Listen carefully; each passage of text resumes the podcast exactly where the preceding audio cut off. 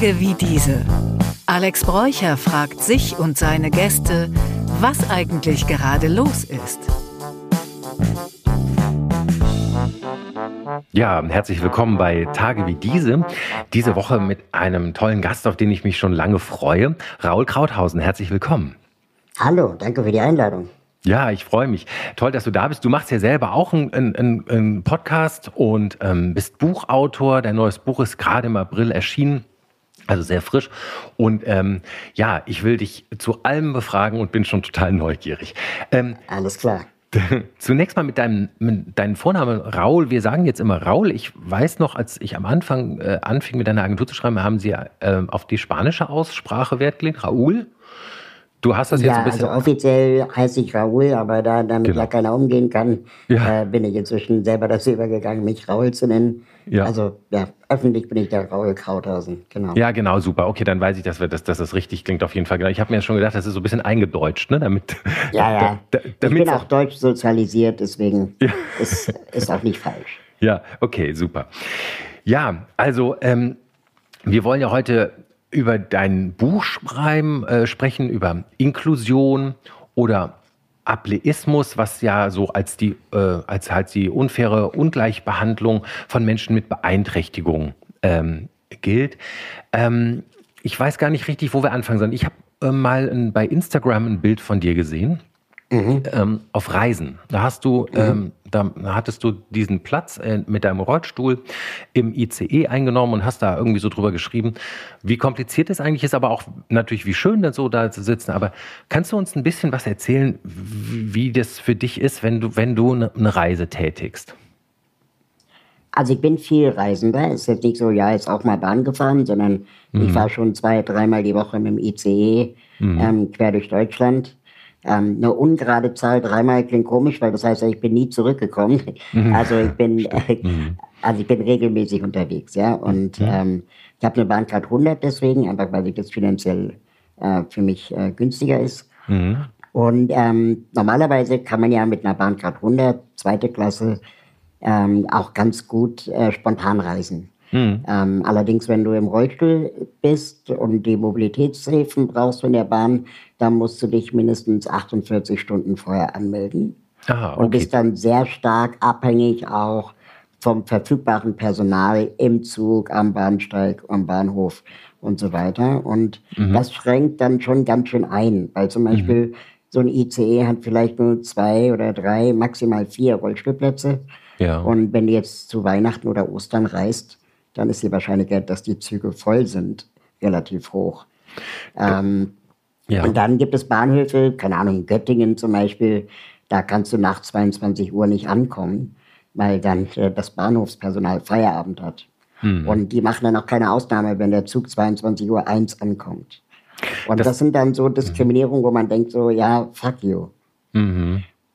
Wenn ich du verstehst, was ich meine.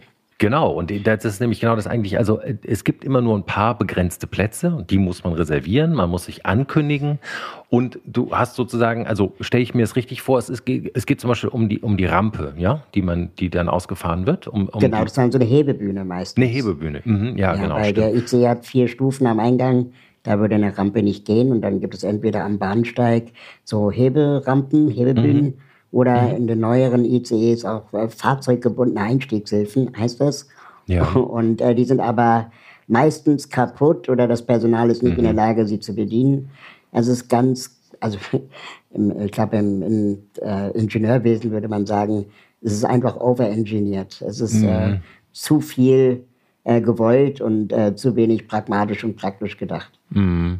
Das heißt, so im Bus, man kennt das ja, dass die Niederflurbusse, die können sich ja so ein bisschen absenken dass genau, man da dann gibt es so eine Klapprampe, ne? Und das wäre das genau. Beste. Mhm, ja. ja. Mhm. Aber da okay, also, in Deutschland die Bahnhöfe unterschiedliche ähm, Bahnsteighöhen haben, mhm. die Züge unterschiedliche Einstiegshöhen haben, ist es gar nicht so leicht, das, ähm, sagen wir mal, auf eine Größe äh, äh sich zu einigen. Und die mhm. Deutsche Bahn versucht das gemeinsam mit den Verkehrsministerien und Bundesländern, weil Verkehr ist ja Ländersache, mhm. dass ähm, die sagen, im Best-Case-Szenario, da äh, sind wir in 35 Jahren an dem Punkt, wo alles angeglichen ist. und ja. ja. das ist natürlich jetzt auch, keine Ahnung, im 21. Jahrhundert eher traurig. Ja, total traurig. Äh, das ist ganz interessant, weil ich meine, man, man fragt sich ja eh, mm, warum das alles so wahnsinnig veraltet ist, aber in dem Fall der Bereich der Zugänglichkeit merkt man es vielleicht noch am deutlichsten. Ich war mal ähm, in Japan und bin mal zum Shinkansen gefahren, das ist ja der, deren ICE sozusagen, mhm. der Schnellzug, der durch Japan fährt. Und da gibt es so Markierungen auf dem Bahnsteig, also äh, mhm. wo dann die Tür hält. Also das genau, ist nicht weil so, er natürlich Zentimeter genau stehen bleibt. Genau. Ja. Und das, da denkt man sich ja irgendwie, 2023 könnte so ein ICE vielleicht auch an so einer Markierung stehen, weil ich stelle mir vor, ich, man kennt das ja selber, der Zug fährt ein und der hält halt irgendwo. Man rennt dann immer so ja. zum, man rennt dahin. Das ist für dich wahrscheinlich besonders kompliziert oder nervig dann. Ja, also man kann ja jetzt inzwischen auf dem DB-Navigator sehen, ähm, wo ungefähr zwischen Bereich A bis D ähm, okay. der Waggon hält. Das geht inzwischen ganz okay. Plus, mhm. minus, sagen wir mal 10 Meter. SRD ja, okay. ist die umgekehrte Wagenreihung. Mhm. Ähm, aber ja, stimmt, im Vergleich, ja. genau, aber im Vergleich zu ähm, Japan ähm, ist es in Deutschland, glaube ich, traditionell so, dass man die ICEs gebaut hat, dass sie auf den alten Gleisen fahren können. Mhm. Ähm, den Shinkansen hat man auf komplett neuen Strecken gebaut. Okay, ähm, das heißt, man konnte aus, dann auch mhm. technisch anders arbeiten. Mhm. Ähm, die Deutschen haben das damals gemacht, glaube ich, weil es billiger war, als das noch ein paralleles Schienensystem aufzubauen. Mhm. Aber ich bin jetzt kein Verkehrshistoriker. Äh, nee. Äh, nee, nee, das, das hatte mich nur interessiert. Genau, das hatte mich nur interessiert, weil ich damals so schon über deinen Poster. Ähm, ja, es ist schwer beeindruckend. Es ist schwer beeindruckend, wie Japan das alles hinbekommt.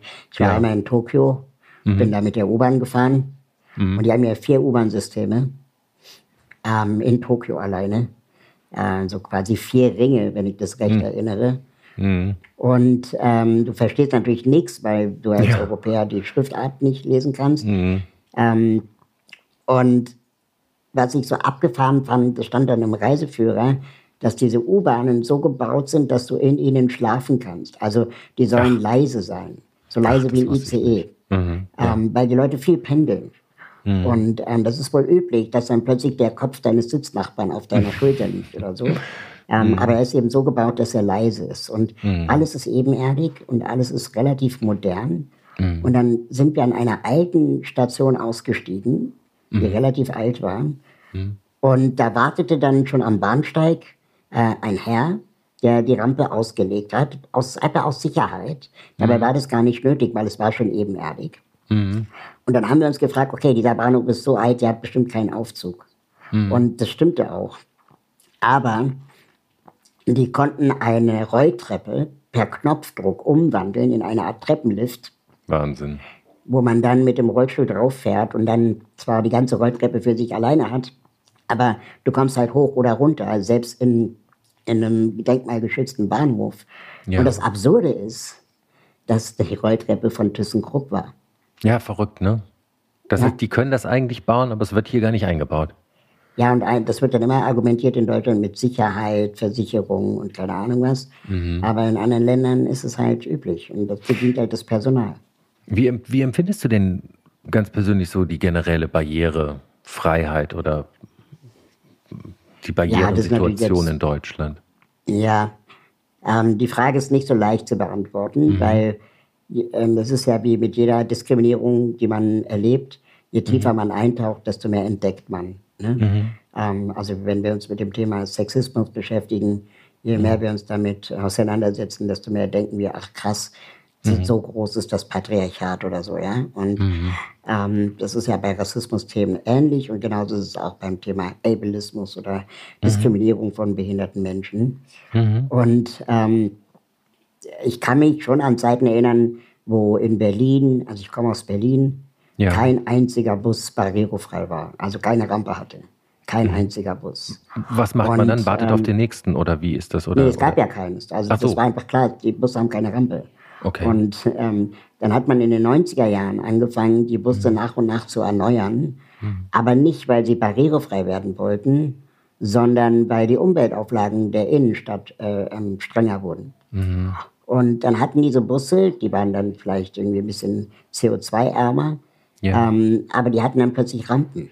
Mhm. Und ähm, weil das war halt dann in dem Fahrzeug Standard, ja. Mhm. Und dann auf einmal konnten Menschen mit Behinderung im Rollstuhl zumindest durch die Stadt fahren. Mhm. Und das, das hat dann die BusfahrerInnen auch so ein bisschen zu den Zugzwang gebracht, mhm. das dann eben auch zu machen. Ne? Also früher mhm. mussten die sich dem ja nicht äh, stellen.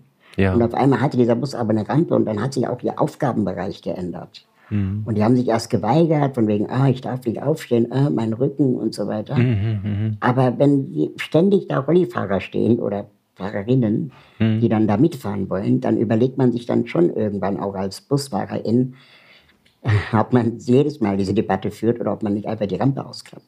Mhm, ja, verstehe. Und äh, das ist natürlich interessant, weil du empfindest es natürlich auch als unfair, weil es ist im Grunde durch die Erneuerung der Busstruktur passiert, auch wegen Umweltauflagen und das ist dann sozusagen mitgekommen. Aber immerhin, es ist immerhin jetzt mitgekommen. Genau, ähm, deine Frage war ja, wie ich das so erlebe mit, ja, mit dem Thema Barrierefreiheit. Genau. Also, also es ist immer so ein bisschen, womit vergleicht man das? Ne? In mhm. Berlin mhm. ist schon, würde ich sagen, was ÖPNV angeht und auch städtische Gebäude, ist schon jetzt nicht schlechter als Hamburg oder München. Ja. Ähm, aber schon schlechter als Kopenhagen ja, mhm. oder, oder Wien. Ähm, einfach weil die Gesetze hier in Deutschland noch nicht streng genug sind, die äh, zu Verpflichtungen führen oder eben Sanktionierungen, wenn man es nicht einhält. Mhm. Äh, in den USA gibt es zum Beispiel seit den 90ern den Americans with a Disability Act, den ADA. Mhm. Und ähm, der verpflichtet die, sogar die Privatwirtschaft, ähm, barrierefrei zu sein. Mhm. Das heißt, du könntest McDonald's als blinden Menschen verklagen. Mhm. Also wenn du blind bist, kannst du McDonald's verklagen, weil sie das Menü nicht in Punktschrift vorliegen haben. Mhm. Und ähm, wenn du in Deutschland das mal versuchst, dann lachen dich alle aus. Ja, ja. Ich ähm, habe auch letztens davon gelesen, das ist zum Beispiel auch im Bereich von, ich sag mal, ein Bereich, den du, glaube ich, auch ansprichst, von Kunstausstellungen oder Museen ist es, ist es ja. auch so ein ganz großer Punkt. In, in anderen Ländern ist es sozusagen ganz normal, da gibt es ein extra Etat dafür, äh, ja. das barrierefrei zu machen. Und ich habe jetzt letztens in der FAZ einen interessanten Artikel gelesen, da hat das Museum für moderne Kunst mal eine Beispielausstellung gemacht, die es quasi simuliert ähm, für temporarily abled people, wie es ist, mhm. wenn, man, wenn man eine Einschränkung hat, eine Ausstellung mhm. quasi zu genießen. Also mhm. man hat quasi äh, extra, sagen wir mal, Schikanen eingebaut, um das mhm. Empfinden, um das nachempfinden zu können.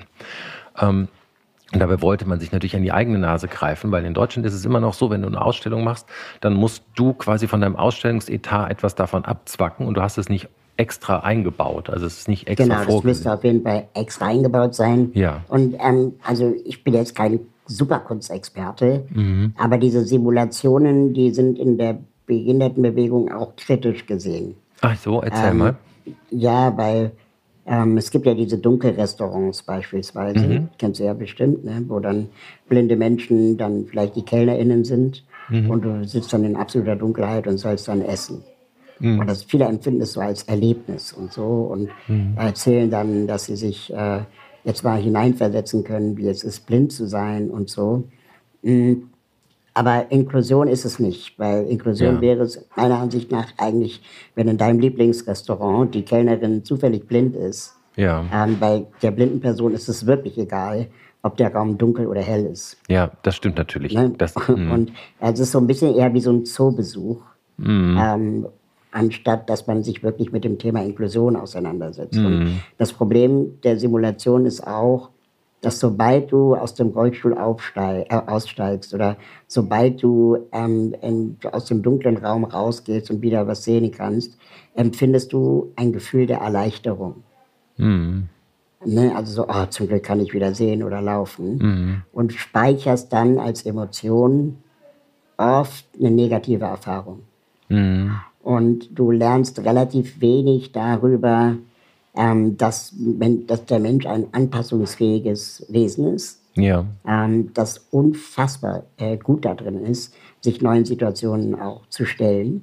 Und ähm, es gibt Untersuchungen von Psychologinnen zum Beispiel, von Menschen, die ähm, eine Querschnittlähmung äh, bekommen haben durch einen Unfall oder Krankheit. Mhm.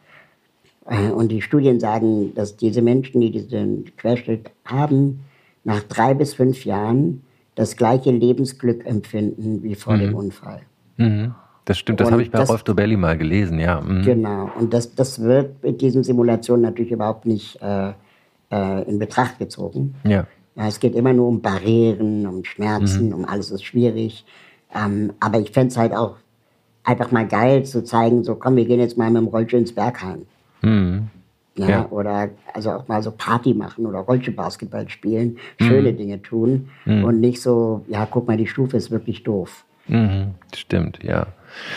Es, es, gibt ja auch, ähm, sagen wir mal, sprachlich relativ viel Gewalt, wenn man das sich mal so anguckt, vor allen Dingen, sagen wir mal, historisch. Ne? Also ähm, behindert sein war ja sozusagen mhm. auch lange, sagen wir mal, ein, ja, ein Schimpfwort, beziehungsweise wurde so verwendet. Und ähm, heutzutage in der, in der Betrachtung der Disability Studies ähm, merkt man ja auch, wie stark sozusagen aus einer Einschränkung eine Behinderung gemacht wird durch sprachliche, durch sprachliche Modelle. Mhm. Also das ja. ist ja, ich weiß nicht, wie du es empfindest oder wie du dazu stehst, aber du hast eben die also, Anpassung. Ja, Entschuldigung. Ja, nee, ähm, also was mich immer wieder entsetzt, ist, dass in der Schweiz zum Beispiel immer mhm. noch das Wort Invalide gebraucht wird. Tatsächlich. Und das, ja, und das Wort ist ja in Deutschland eigentlich nicht mehr existent. Ja. ähm, und das, das fand ich schon krass. Aber das Wort behindert empfinde ich persönlich gar nicht als negativ. Hm, genau. Und auch nicht als, als Schimpfwort. Es wird oft von Leuten ähm, das Argument gesagt, ja, das ist aber ein Schimpfwort, deswegen sage ich es nicht. Ja, und äh, die, die begründen das dann damit, dass auf dem Schulhof das als Schimpfwort verwendet wird. Sowas wie, ne? So wie wir mhm. vielleicht früher gesagt haben, bist du schwul oder ey, du Spast. Soll mhm. man alles nicht sagen, mhm. gar keine Frage. Ähm, aber ich glaube, Jugendliche, die vielleicht die Sprache selber erst äh, äh, beherrschen lernen, ja, mhm. ähm, äh, die brauchen auch so eine Art Jugendsprache, mit mhm. der sie sich auch abgrenzen von Erwachsenen. Und mhm. jedes Mal, wenn ich mit Jugendlichen über dieses Wort sprach, ähm, habe ich das Gefühl, dass nach dem Gespräch sie erst verstanden haben, was vielleicht problematisch sein kann. Und ja. meistens fange ich dann an, denen zu sagen, du, hör mal, mir ist es scheißegal, wie du deine Kumpels auf dem Schulhof ähm, nennst. Ja? ja? Wenn du sie dissen willst und dann sagst du zufällig dieses Wort, ähm, mach. Ja? Also ich werde es dir nicht erlauben, aber ich werde jetzt auch nicht irgendwie ständig dich beobachten und so. Mhm. Ähm, und ich werde jetzt auch nicht irgendwie petzen. Ich will einfach nur, dass du weißt, dass du damit jemanden wirklich ernsthaft verletzen kannst. Mhm. Und zwar mehr, als du eigentlich wolltest. Mhm. Du kannst auch einfach Pissnelke sagen. ja, mhm. ne? so, oder ja. irgendwas anderes. Ähm, mhm. und ähm, jetzt, wo du das weißt, dass du mit diesem Wort jemanden verletzen kannst, ähm, ist es deine Verantwortung, mit diesem Wort verantwortungsvoll umzugehen. Mhm. Das heißt aber nicht, dass das Wort falsch ist, weil äh, es ist nun mal eine Tatsachenbeschreibung, dass ich eine Behinderung habe. Mhm. Aber wenn du es als Schimpfwort gebrauchst, dann deutest du das ja um. Mhm. Und ähm, das ist die Verletzung, die du machen kannst. Und äh, wenn du das mhm. bewusst machst, okay, dann bist du halt, also die Freiheit, das Arschloch zu sein. Mhm. Ähm, aber vielleicht wolltest du das gar nicht. Ja, okay. Und das da verstehen hast, die dann auch. Ja, das, das verstehe ich gut. Und diese Aufklärung ist ja wahrscheinlich auch wichtig. Aber ich glaube, ähm, deine Position, wenn ich das so, wenn ich das richtig sehe und richtig vergleiche, ist damit aber auch, sagen wir mal, extrem tolerant, was das angeht. Ne? Weil also, ich glaube, viele Leute in der Bewegung möchten gerne nur von einer, von einer ähm, Beeinträchtigung sprechen und sagen, behindert macht es eigentlich erst die, die, die sozusagen die, die, die Welt der Unzugänglichkeiten drumherum, die sozusagen ja, gebaut ist. Das stimmt. Ähm, ja, also vielleicht bin ich da tolerant, aber ich mhm. bin, also es, es, hängt so ein bisschen davon ab, wer ist mein Gegenüber. Ja, verstehe. Ne? Also ich finde, einem, einem, Jugendlichen kann ich jetzt nicht äh, äh, so viel vorwerfen, wenn er oder sie das noch nicht so viel weiß. Mhm. Wenn Markus Söder jetzt vor mir stünde, dann wäre das eine andere Nummer. Ähm, Absolut. Dann, dann würde ich dem auch meine Meinung ordentlich zeigen. ja. Ähm, ne, also so, äh, ja. mal so als, als, als Vergleich. Ja. Und äh, was mich aber stört, ist, dass die Leute das Wort Behinderung vermeiden, mhm. weil sie selber damit so eine negative Konnotation haben. Mhm. Also ich höre ganz oft Sozialpädagoginnen, Sonderpädagoginnen oder Menschen, die viel mit dem Thema Behinderung arbeiten, die benutzen dann so komische Euphemismen. Ja, sowas wie Handicap, anders mhm. begabt, mhm. herausgefordert, ja. eingeschränkt. Mhm. Und dann denke ich so, ja, ihr meidet eigentlich die ganze Zeit dieses eine Wort, weil ihr euch unwohl fühlt. Ähm, und, und fragt euch doch mal, warum ihr euch unwohl fühlt. Habt ihr Angst vor eurer eigenen Behinderung oder mhm. ähm, da jemals eine, eine zu haben? Ähm, mhm. und, und herausgefordert, also ich, ich weiß nicht, das passt mhm. irgendwie nicht. Mhm. Anders begabt ist auch so ein krasser Euphemismus, ja. wo ich denke, nee, vielleicht bin ich auch genauso oder gar nicht begabt. Ja? Also mhm. ich will nicht anders begabt sein und ich will auch nicht trotz meiner Behinderung tapfer ja. mein Schicksal meistern, sondern ich möchte einfach mein Leben leben, so wie andere Menschen auch.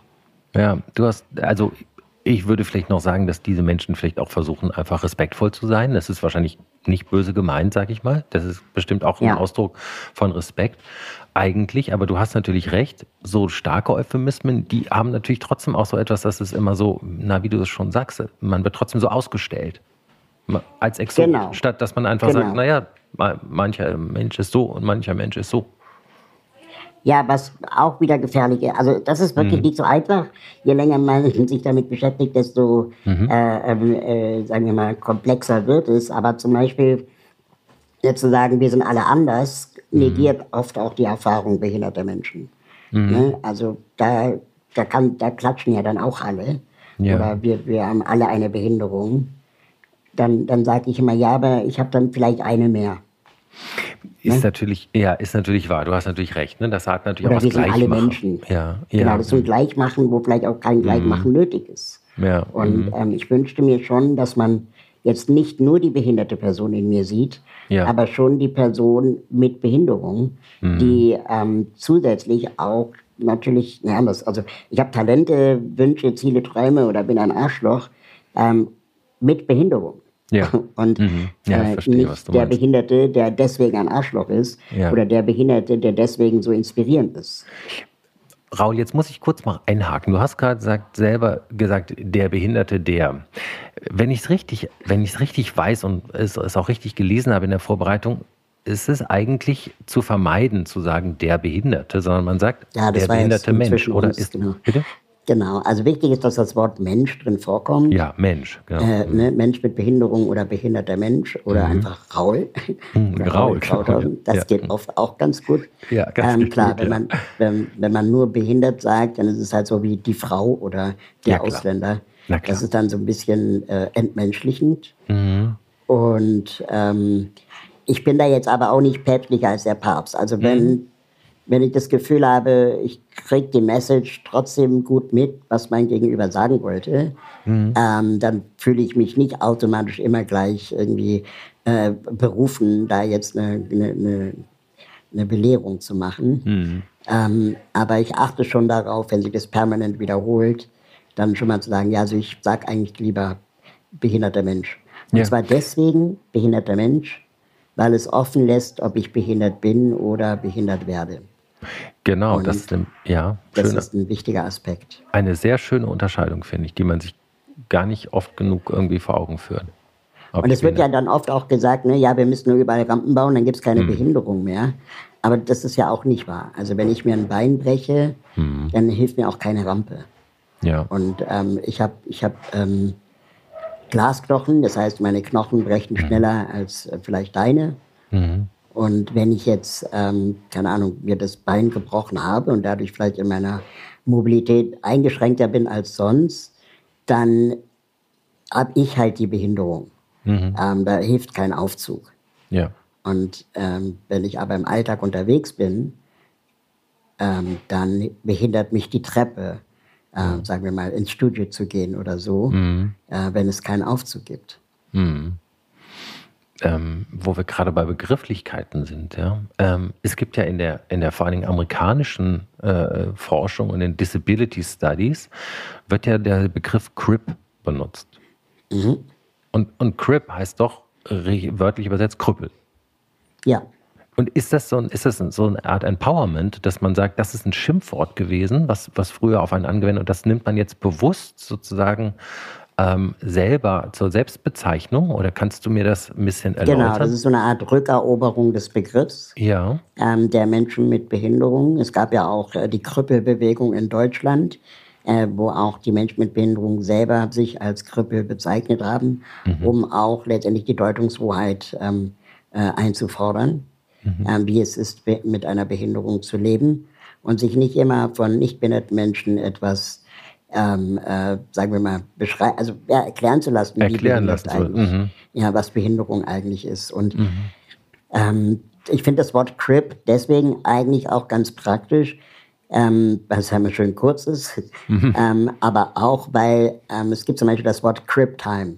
Ja, ja, das stimmt. Und äh, die, die Crip Time ist äh, der behinderungsbedingte Mehraufwand mhm. oder die Krüppelzeit. Ja? Mhm. Also die Zeit, die behinderte Menschen aufbringen müssen, die kein Mensch ohne Behinderung aufbringen muss. Mhm. Behördengänge zum Beispiel, Arztbesuche. Ja.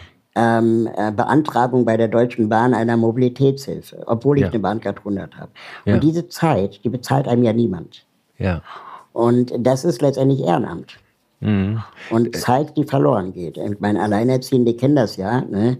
Da mhm. gibt es dann, dann vielleicht die, die, die Parent Time oder so, mhm. oder Care Time, mhm. ähm, die, die ja auch verloren geht, die einem, wenn du nicht alleinerziehend bist, sondern zwei Eltern hast, ähm, einfach auch, sagen wir mal, zumindest die Hälfte abgenommen werden kann. Mhm. Und äh, das zusätzlich zu dieser Crip Time kommt noch die Crip Tax. Also das ist dann die, die Krüppelsteuer quasi. Was ähm, ist darunter zu verstehen? Die, die Kosten, die äh, gestiegenen ah, Kosten, die du hast aufgrund ja. deiner Behinderung. Mhm. Ne, du musst dein E-Rolli aufladen, dann mhm. kostet halt Strom.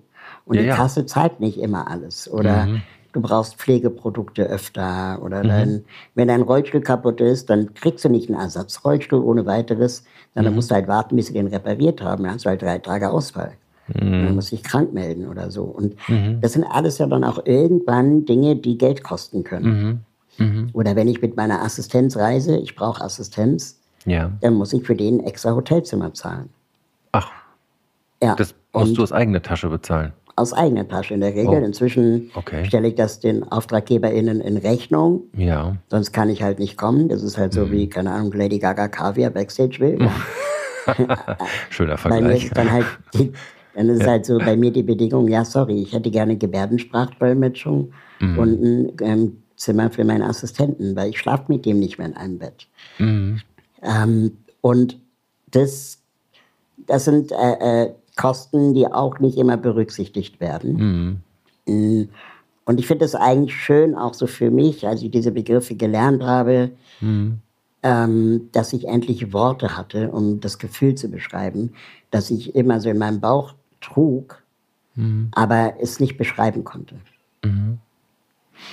Ja, äh, das find, ich finde das schon interessant, weil als wir da, gerade darüber sprachen, dass diese Euphemismen dich eigentlich irgendwie verletzen oder, oder wütend machen, ja, also so Handicap mhm. Person und so, das ist natürlich ganz interessant, weil also du selber fühlst dich wohler mit dem Begriff Crip aber letztendlich, also ähm, ist das ja, ich sag mal, vielleicht auch von außen schwer zu verstehen. Ne? Man, man würde das ja, also ne, diesen sozusagen diesen Überbau der historischen Beleidigung, der in dem Wort Crip mit drin ist, den sozusagen jetzt umzudrehen in, äh, in Selbstbewusstsein das ist natürlich trotzdem etwas, was man erstmal gedanklich mitmachen muss. Ne? Also ja, aber ich denke, das können wir gesellschaftlich leisten. Ne? Also wenn, ja, auf jeden Fall. Wenn, wenn, wenn eine queere Person sich als Transe bezeichnet, mhm. ist es was anderes, als wenn eine nicht queere Person das tut. Na wenn äh, eine schwarze Person äh, das N-Wort gebraucht, ist es auch was anderes. Mhm, ähm, genau. Und deswegen glaube ich, das haben wir auch schon eigentlich lernen können in verschiedenen anderen Situationen und Beispielen dass ähm, es natürlich auch ja, Selbstbeschreibungen geben kann, die uns erstmal irritieren. Aber das ist genau die Provokation, mhm. die man dann, also ich trage jetzt auch nicht vor mir her, auf meiner Website mhm. steht nicht, ist äh, Crip oder so, ja, sondern äh, ich verstehe diese, dieses Verlangen nach Rückeroberung, weil, ja. und da wollte ich unbedingt mit, mit dir noch, auch nochmal tiefer drauf eingehen, mhm. ähm, ich bin es als behinderter Mensch, der jetzt seit 20 Jahren in dem Bereich, äh, sagen wir mal, aktiv ist, mhm. ähm, bin ich es inzwischen wirklich leid, Aufklärung zu betreiben. Mhm. Ähm, also so in diesem, in diesem klassischen, wie Tupoka Oget immer sagt, äh, Happy Land Kosmos. Ja? Also mhm. wir müssen uns irgendwie äh, bloß nicht die Komfortzone verlassen. Mhm. Und mh, mm, wenn ich dann so Sätze höre von PolitikerInnen oder Menschen mit, mit Macht, mit Einfluss, äh, die dann so Sätze sagen wie, ähm, wir müssen die Barrieren in den Köpfen senken, mhm. dann ist das eigentlich Schaumsymbolik. Mhm. Das ist oder ruinöse Empathie. Ja? Also weil mhm. wenn, also was, was heißt denn das, wir müssen die Barrieren in den Köpfen senken? Ich stelle mir dann immer drei Fragen dazu. Ja? Also legitimiert dieser Satz eigentlich, dass es okay ist, Barrieren in den Köpfen zu haben? Mhm. Geht dieser Satz davon aus, dass alle nicht behinderte Menschen Barrieren in den Köpfen haben? Mhm. Und die dritte Frage, die ich mir stelle, was muss geschehen, damit diese Person, die diesen Satz sagt, sagt, okay, jetzt haben wir genug Barrieren in den Köpfen gesenkt, jetzt machen wir wirkliche Maßnahmen. Mhm. Und bei der letzten Frage fällt mir auf, wir werden dieses Ziel nie erreichen. Mhm. Also das Wort Aufklärung sagen immer nur Nichtbehinderte. Mhm. Und die lassen dann die behinderten Menschen vortanzen, ja, was alles aufgeklärt werden müsste. Und die machen das oft auch bereitwillig, weil sie, ich selber 15 Jahre lang geglaubt habe, ähm, äh, ich müsse einfach nur oft genug dem ZDF vor der Kamera sagen, dass Treppen ein Problem sind. Mhm. Und dann wird sich die Welt schon ändern. Und es ist einfach nichts passiert. Mhm. Mm, das heißt, dass ich eben nicht mehr daran glaube, dass wir Barrieren in den Köpfen senken müssen. Und zwar aus dem ganz einfachen Grund. Wen klären wir denn auf? Ähm, die allgemeine Bevölkerung, ne? Mhm. also jeden. Mhm. Und das ist dann, wo ich denke, ja, aber meine Nachbarin, die hat doch überhaupt nicht das Mandat, Bordsteine mhm. abzusenken, Aufzüge an Regelschulen zu bauen oder Gebärdensprache in Unterrichten einzuführen, wenn sie nicht zufällig Bildungssenatorin ist. Mhm. Das heißt, wir klären die ganze Zeit alle auf, verhindern aber, die wahren Ursachen zu nennen. Mhm. Und wir könnten diese ganzen Kampagnen, die die Aktion Mensch macht, die immer sagen, ja, wir müssen die Barrieren in den Köpfen senken und deswegen machen wir Aufklärung. Wir können diese hunderte Millionen von Euro, die da investiert werden, mhm. ähm, einfach nutzen und sie Volker Wissing einfach alleine als Verantwortlichen von Tisch knallen mhm. und mit einer 20 Millionen Euro Kampagne diesen Mann einfach mal nerven. Hm. Mhm. Und ich ja. glaube, da würde sich mhm. wesentlich mehr tun, mhm. als dass, keine Ahnung, äh, äh, Opa Heinrich nebenan ähm, jetzt überzeugt werden müsste, dass der ICE barrierefrei sein muss. Mhm. Ja, danke, danke für diese, für diese Einschätzung und auch erstmal auch diese konkrete Benennung. Es ist nämlich der Verkehrsminister, der es machen muss. Das glaube ich. Ja, oder auch, die Bildungssenatorin oder mhm. Ministerin. Ne? Ja. Genau, auch nicht immer so ganz klar. Du hast ähm, und auch ein, ein, Punkt, den ich so halt rausgehört habe in, in, in deinem vielleicht auch etwas durchaus wütenden Beitrag gerade. Ähm, dass man natürlich, wenn man von Barrierensenken spricht, erstmal eine Barriere schon mal äh, feststellt oder, oder setzt oder davon ausgeht, dass es die gibt. Das ist ja in deinen drei. Vor allem im Kopf. Genau. Also, das, das meine ich. Genau. Im Kopf. Ja. Die, da, ja. damit setzt man sie ja eigentlich genau. erst. Ne? Ja. Mhm. ja. Und Kinder haben zum Beispiel keine Barrieren im Kopf.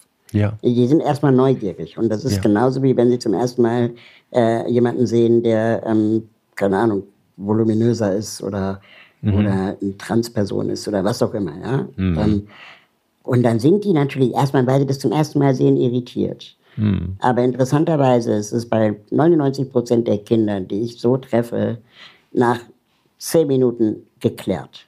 Und mhm. dann ist es für sie das neue Normal. Mhm. Das neue Normal. Und, gut, gut ja, gesagt. Und niemand, mhm. niemand hat den Anspruch, aufgeklärt zu werden.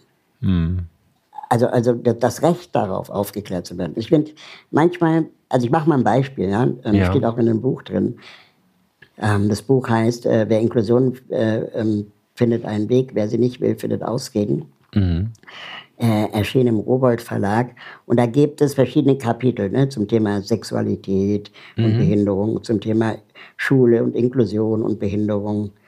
Und äh, Mobilität und Barrierefreiheit und so Architektur und Barrierefreiheit. Also viele Themen kommen da drin vor. Und ähm, gerade beim Thema Bildung fällt mir immer wieder auf, dass wenn es um die Frage geht, ob Kinder mit Behinderung an Regelschulen unterrichtet werden sollten, mhm. was in Deutschland eigentlich schon geltendes Recht ist, ja, ähm, dann sagen die Pädagoginnen sehr schnell, aber dafür bin ich nicht ausgebildet. Ah, mhm. Und dieses dieses dafür bin ich nicht ausgebildet ist doch im Prinzip ein anderes Wort für aufgeklärt. Mhm.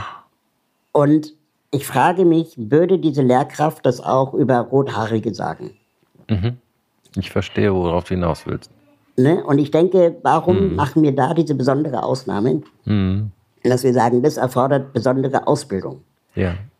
Und das würde nämlich am Ende, wenn wir diese Logik weiterverfolgen, bedeuten, mhm. dass hinter jedem behinderten Menschen eine Krankenpflegerin herrennen muss. Mhm. Oder Sonderpädagogin herrennen muss. Mhm. Und das ist Selektion, das ist Segregation, das ist Absolut, Ausschluss. Ja. Ja, ja, das, das, heißt, wir müssen doch mhm. eigentlich die Gesellschaft befähigen, ähm, sich mit dem Thema Behinderung auseinanderzusetzen mhm. und äh, das auch auszuhalten. Und das bedeutet, die Lehrerin hat nicht das Mandat, zu sagen, dafür bin ich nicht ausgebildet, deswegen mache ich es nicht, mhm. sondern sie kann höchstens sagen, oh, das habe ich noch nie gemacht, könnt ihr mir sagen, wo ich mich weiterbilden kann. Mhm. Oder worauf ich Aber machen genau, muss ich es. Mhm. Ja. ja. Mhm. Und ähm, das verstehe ich dann auch. Ja, da muss man natürlich Systeme installieren, keine Ahnung, Telefonbücher entwickeln, von A wie Autismus bis Z wie Zerebralparese, wo dann mhm. die Lehrerin dann, keine Ahnung, bei einem blinden Kind zum ersten Mal in der Klasse am Matheunterricht nachlesen kann, mhm. wo es denn eigentlich blindengerechtes Matheunterrichtsmaterial gibt. Mhm. Ähm, das weiß ich auch nicht, aber da hat ja wohl garantiert schon mal jemand was erfunden. Ja. Es ist ja nicht so, dass die Lehrerin die erste Person ist, die das aushalten muss. Und mhm. Inklusion verklären wir sehr oft auch in dieser Inklusionsbewegung und Debatte und Pädagogik vor allem ähm, als so eine Art Bullabü. Ja, hm. also wir müssen nur alle lieb haben und dann wird das schon. Oder hm. inklusive Welt ist so eine Art Regenbogen, Einhornland, in der hm. jeder alles werden kann und so. Hm. hm. Aber ich glaube, das ist auch naiv. Ja, also Inklusion hm. bedeutet immer Reibung, Auseinandersetzung. Und es bedeutet auch, also genauso wie die Begegnung zwischen Mann und Frau nicht immer reibungslos verläuft, ähm, werden wir auch nicht in einer perfekten Welt jemals sein, in der ähm, so, es keine Reibung gibt. Und mm. ich glaube, erst aus diesen Reibungen lernen wir ja. Mm. Ähm, und dann können wir halt gucken, wo, also wie weit habe ich eigentlich als nicht betroffener Mensch noch das Recht zu sagen, nee, mache ich nicht, darf ich nicht, geht nicht, darfst mm. du nicht. Mm. Ähm, weil das würden wir über andere Menschen wahrscheinlich auch nicht sagen. Und erst durch diese Begegnung und das Erobern von Räumen, also dass behinderte Menschen die Räume erobern, ähm, fangen wir, glaube ich, als Gesellschaft erst an, äh, über Barrieren nachzudenken. Ja. Und wenn, also das ist ein ganz klassisches Henne-Ei-Problem. Ja? Mhm. Die Schule hat keinen Aufzug. Ja. Und da das allgemein bekannt ist, bewirbt sich natürlich auch kein Kind im Rollstuhl. Ja. Und ähm, dann, wenn sich ein Kind doch bewirbt, wird gesagt, ja, aber wir haben keinen Aufzug. Ja. Man könnte auch einfach mal einen Aufzug installieren ja. und dann das Kind ähm, äh, dort äh, unterrichten lassen. Mhm. Mhm. Und in der Begegnung merkt man erst, ähm, was alles noch gemacht werden müsste. Mhm. Aber immer zu sagen, ja, wir haben keinen Aufzug, deswegen geht es nicht, ändert halt nie die Situation. Das heißt, wir müssen erst die Barrieren, die physikalisch existieren, beseitigen, mhm. damit wir die Barrieren in den Köpfen senken können. Inklusion heißt nicht, wir müssen alle beste Freunde sein. Mhm. Inklusion heißt nur, dass es niemand das Mandat hat, zu sagen, du darfst hier nicht sein. Ja. Mhm. Ja, und ich finde es auch einen interessanten Zugang, ähm, sozusagen, ich habe es eben schon mal genannt, es ist ein, dieser englische Begriff, der ein bisschen sperrig ist, die temporarily abled people, der mhm. im Grunde eigentlich die Geschichte erzählt, ähm, dass ja alle Menschen irgendwann eine Behinderung annehmen oder bekommen, ob sie jetzt, keine Ahnung, einen Rollator brauchen später oder auch einen Rollstuhl, ob sie nicht mehr sehen mhm. oder hören können. Also eigentlich die Arroganz der Gesellschaft, äh, solange Menschen noch jung sind und irgendwie davon ausgehen, dass sie der Norm, wie auch immer diese Norm ist, äh, vermeintlich entsprechen. Das ist ein mhm. bisschen so, wie du es eben sagtest. Ähm, man grenzt ja auch keine Rothaarigen aus oder irgendwie anders. Also allein so eine also Norm zu bilden. Ne? Also, ne? ja? ja? Die, also, die, Deutschen waren ja immer sehr gut im Ausgrenzen nach irgendwelchen Merkmalen. Ja. Ähm, also ich hoffe, es wird nicht wieder dazu kommen. Ja. Das, das wollen wir wirklich hoffen. Ja, also du hast dein Buch genannt, wer Inklusion will, findet einen Weg, wer sie nicht findet, findet Ausreden. Das ist wirklich ein, ein, ein, ein lesenswertes Buch, es ist gerade erschienen, also schaut da mal rein, wer sich da auch ein bisschen vertiefen möchte. Raul hat eben auch schon angedeutet, gibt sehr viele Bereiche, in die er auch reingeht. Und ähm, du machst ja auch einen, einen Podcast, auch, mhm. auch den kann man mal hören, ne? wenn man ein bisschen mehr von ihr hören möchte. Bist ja auch sehr präsent. Ja, ich würde sagen, ich danke dir erstmal herzlich für einen, sozusagen einen, vielleicht einen kleinen Überblick. Wir haben in ein paar Bereiche vielleicht ein bisschen vertiefend auch mal ähm, reingucken können. Sicherlich jetzt nicht in alles, aber da wird sicherlich auch das Buch helfen, wer, wer da ein bisschen weiter reingehen will. Ähm, genau, vielleicht kann ich zu dem Buch noch zwei, drei Sätze sagen. Super gerne. Noch die Zeit ist. Ähm, Auf jeden Fall. Also das Buch, äh, da, das ist ja mein drittes Buch. Das mhm. erste Buch war eine Biografie über mein Leben. Das heißt, Dachdecker wollte ich eh nicht werden. Ein Leben aus der Rollstuhlperspektive. Mhm. Das zweite Buch ist eine Interviewreihe mit AktivistInnen ähm, in verschiedenen Themenfeldern, wo ich versucht habe, den gemeinsamen Nenner zu finden, ähm, was AktivistInnen äh, auszeichnet. Mhm. Und das Buch heißt äh, äh, Wie kann ich was bewegen? Die Kraft des konstruktiven Aktivismus.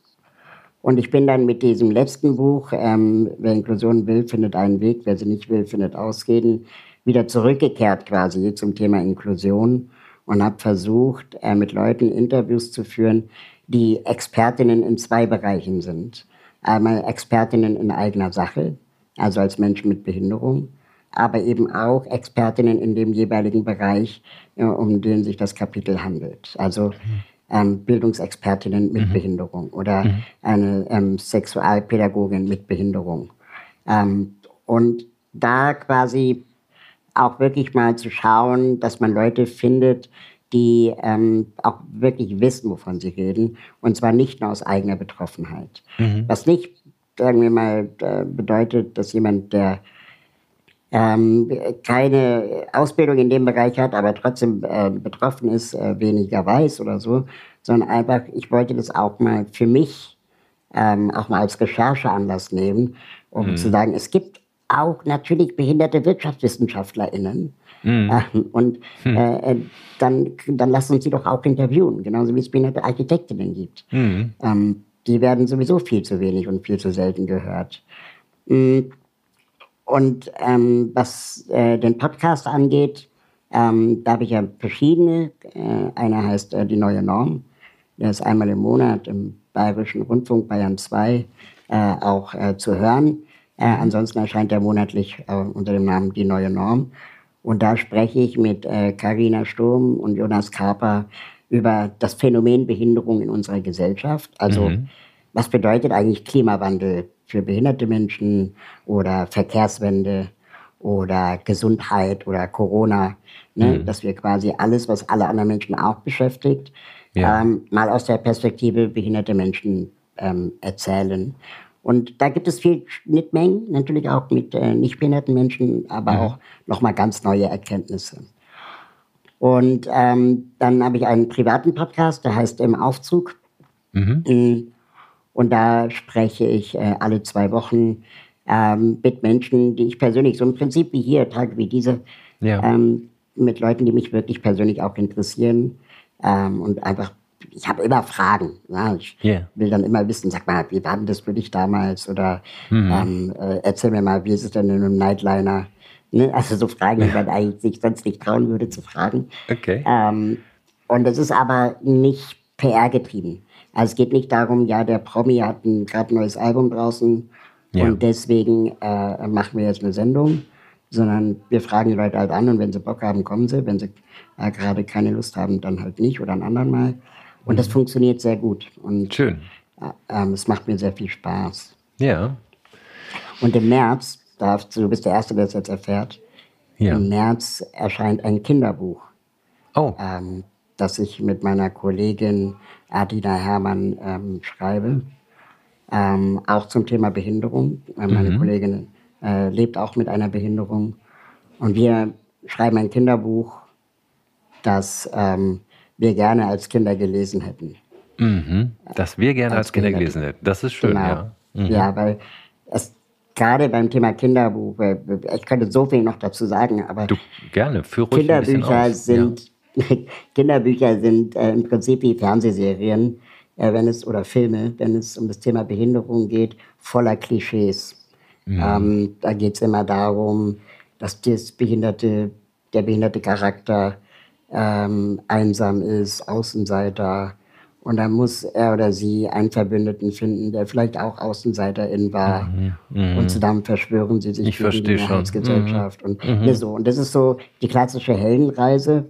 Ähm, und ich frage mich immer, wollen wir pädagogisch Kindern wirklich vermitteln, wenn du dich einsam fühlst, such dir einen anderen Einsamen. Ist irgendwie nicht so cool, oder? ähm, stimmt. Und warum, also wir impfen das Kindern ja schon so früh ein. Ja, da gibt es Elmar der Elefant. Kennst du Elmar der Elefant? Nein, nein, kenne ich nicht. Also ein bunter Elefant und der wünscht Mhm. sich nichts mehr, als auch grau zu sein. Und, und dann denkst du, ernsthaft jetzt? Ist das das, was wirklich du erzählen willst? Ja.